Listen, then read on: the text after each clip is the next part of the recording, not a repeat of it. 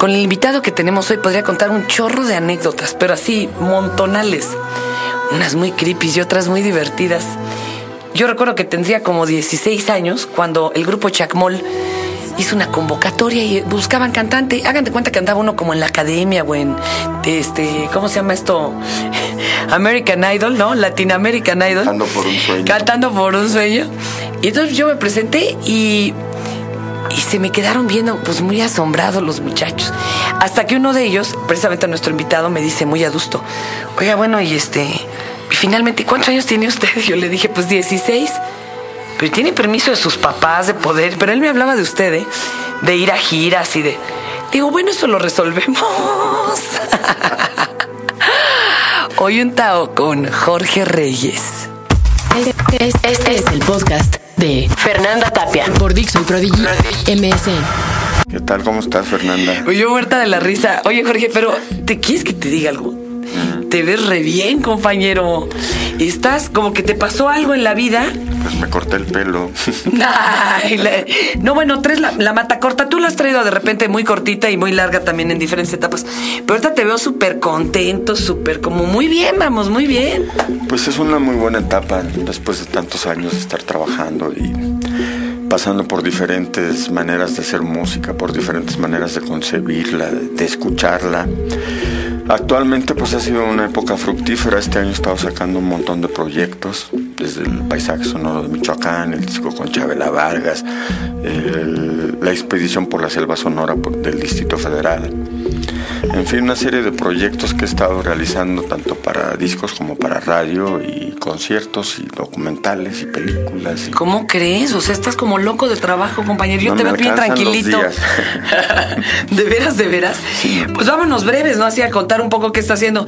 Ya ni les cuento. Digo, yo con Jorge Reyes, que es un muy buen escucha de música, yo creo que por eso produce tan buena música, así como los buenos escritores leen mucho, ¿no? Este, yo con él oí mi primer disco de Tom Waits o mi primero de Diamanda Galas o, lo- o el del Galas. Choir de Londres, ¿no? O sea, ni les cuento. Es un personajazo. Pero mi querido Jorge, ¿qué es esto de la selva sonora eh, aquí en, en- Bueno, es una serie de proyectos que entran dentro del concepto de lo que es el paisaje sonoro. ¿no? El paisaje sonoro pues no es otra cosa más que describir los lugares a través de los sonidos, así como un pintor describe los lugares a través de los colores. Un paisajista pues pinta una cascada con unos pájaros y un bosque. Y en el sonido pues, yo hago eso, pero en lugar de verlo, te lo estás escuchando.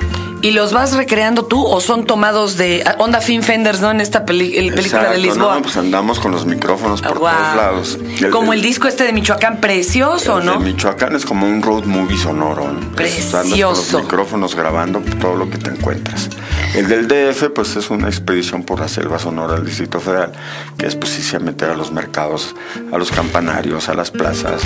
al- Ese ya salió, de esto va a quedar Ese compilado. está por salir. Oye, yo, les quiero confesar algo. Uno se vuelve medio purista, ¿no? Y medio chocante y cree que todo es eh, nada más musiquita de New Age y quieres puros pajaritos y cascadas, pero ah, como que a mí sí me cambió la forma de oír este paisaje sonoro, oír el de Michoacán. A, alguien le podría molestar entrar, por ejemplo, al taller de un orfebre y estar oyendo clink, clank, clank todo el tiempo. No, fíjense que no. Es parte, es como ver otro cuadro. O que ustedes ven puro mendigo paisajito de Bob Ross todo el día. Pues no. O sea, no. También Sí, hay esos otras. tapetes de gatos jugando billar. Esa, claro. Sí. No, no, finalmente hay de todo en esta gran eh, pai- paisaje sonoro. Y ahora me he reconciliado mucho porque yo vivo en una zona muy ruidosa. Se podría considerar como tal. Tengo, fíjate, una cantina en la esquina. Que los jueves tocan rock, pero los viernes es pura casa alza. Y este.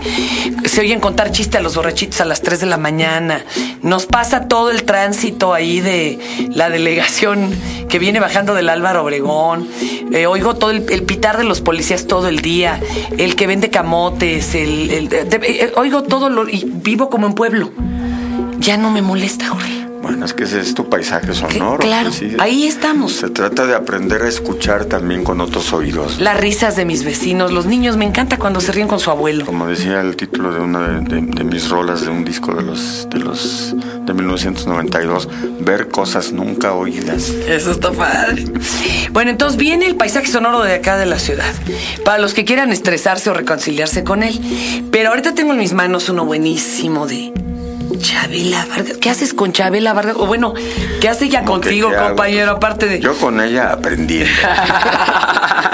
ella conmigo disfrutando. No, pues ya está, compañero. ¿Qué se aventaron? ¿Cómo? ¿A grabar qué? Pues ella tenía un sueño ya desde hace muchos años que era grabar sus canciones, las canciones que toda la vida ha cantado, La Llorona, La Macorina, eh, La Vereda Tropical, Las Ciudades, Un Mundo Raro, en fin, todas esas canciones que la han hecho famosa, pero prehispánicas. ¿Cómo crees, Jorge? Entonces, pues nos lanzamos esta aventura equinoccial, que es una fusión ranchero prehispánico. ¿Esto quién lo promovió tú? Lo produjo la Universidad de Guadalajara, Mira, son los que bien. financiaron este proyecto, pero yo soy el productor, director artístico, arreglista, eh, el encargado de darle todo el colorido prehispánico a esas canciones. ¿Cómo lo grabaron esto? ¿Tú primero hiciste las partes musicales y luego ella cantó o viceversa o cómo? Pues fue un proyecto que realmente se dio de una manera insólita, ¿no? Primero el encuentro con Chabela, porque conocerla pues... ¿Ella fue la que te buscó o los juntó la universidad? De alguna manera ella sabía de mí y también pues me encontraron, ¿no? Claro. Pero mm, ella tenía una idea que era mucho más sofisticada. Ella quería grabar este disco, pero en la antigua, en Veracruz, en Chichen Itzá, en Palenque, en locaciones, en sitios arqueológicos, rodeada de la naturaleza y que se los pájaros y todos los Y ambientes. su voz y nada más. Y los instrumentos prehispánicos. Hoy pues está Pero difícil hacer todo ese asunto. nosotros entonces antes de lanzarnos directamente hacia la selva con todo el equipo de gente que era una que iba a ser una producción cara, pues decidimos hacer un demo en Guadalajara en un estudio y entonces pues, programamos tres cuatro días para producir tres canciones bien, pero resulta que el primer día ya llevábamos tres y al cuarto día ya teníamos el disco entero Y todo bien. fluía tan perfecto que Chabela terminó diciendo, bueno, ¿y a quién carajo se le ocurrió que yo a mi edad iba a andar en la selva cantando? no?" Le iba a doler hasta la reuma, la lo- Ya no fuimos a la selva, pero lo hicimos todo en el estudio. Entonces, bueno, muchos en vivo, casi todas son primeras tomas, porque Chabela además en este disco canta especialmente eh, grandioso, ¿no? Porque a sus 86 años que tenía el año pasado que empezamos y los 87 que tiene este año, pues aquí la oyes de Oye, y re bien vividos, ¿eh? Muy Porque dijeras, tú fue monjita de convento. No, no, no, re No, que te pues, bien vividos. Es que parte de su obra es su vida, ¿no? Claro. Su vida es su obra. Se esculpió ella solita sin celazos ahí. Y bueno, entonces, eh, bueno, su voz está maravillosa, pero toda la ambientación, porque mm, las canciones están también adornadas con sonidos, pues en Soledad, por ejemplo, meto unos perros, en las simples cosas todo es pura agua, porque... Y algún, en alguna de las sesiones me comentó que cuando ella, al morir, ella quisiera morirse oyendo las simples cosas. Entonces puse toda esa versión de las simples cosas cósmicas y Chabela ya en el éter. ¿no? Fíjate que, como esto da para mucha plática, vamos a decir cuándo es la presentación de lo de Chabela y los dejamos picados para un segundo Tao, para la otra cosa. Muy bien. No quiero pronunciar la palabra porque se nos va a ir la luz. algo, ¿no? Entonces, No. ahorita, primero, ¿cuándo es lo de Chabela y en dónde? Vamos a presentar este disco ya en forma el 3 de noviembre en el Teatro Diana de Guadalajara con todo el instrumental prehispánico y con ella y sus dos guitarristas. Y el 31 de octubre vamos a hacer un, voy a hacer aquí en el espacio escultórico un concierto y celebrando 30 años que cumplo de compositor. Eso lo comentamos en el siguiente Tao. Usted tranquilo. 20 años de hacer conciertos en el escultórico. Entonces, Ahorita les diremos para que no lleven tacones las señoras. Exacto. Pero entonces repetimos. En Guadalajara con Chabela el 3 de noviembre en el Teatro Diana. y el 31 en el escultórico. En el espacio cultórico aquí en el Centro Cultural Bueno, pero no se pierdan el siguiente Tao. piensa en mí. Cuando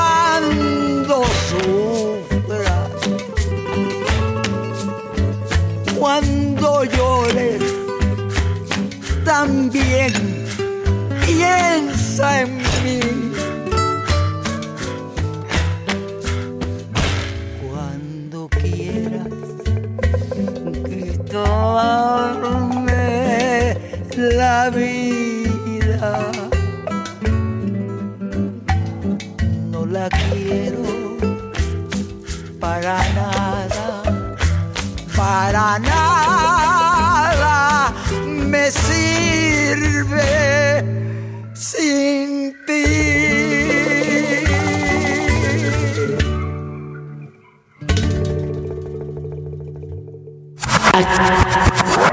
Acabas de escuchar el podcast de Fernanda Tapia. por Dixon Prodigy MSN.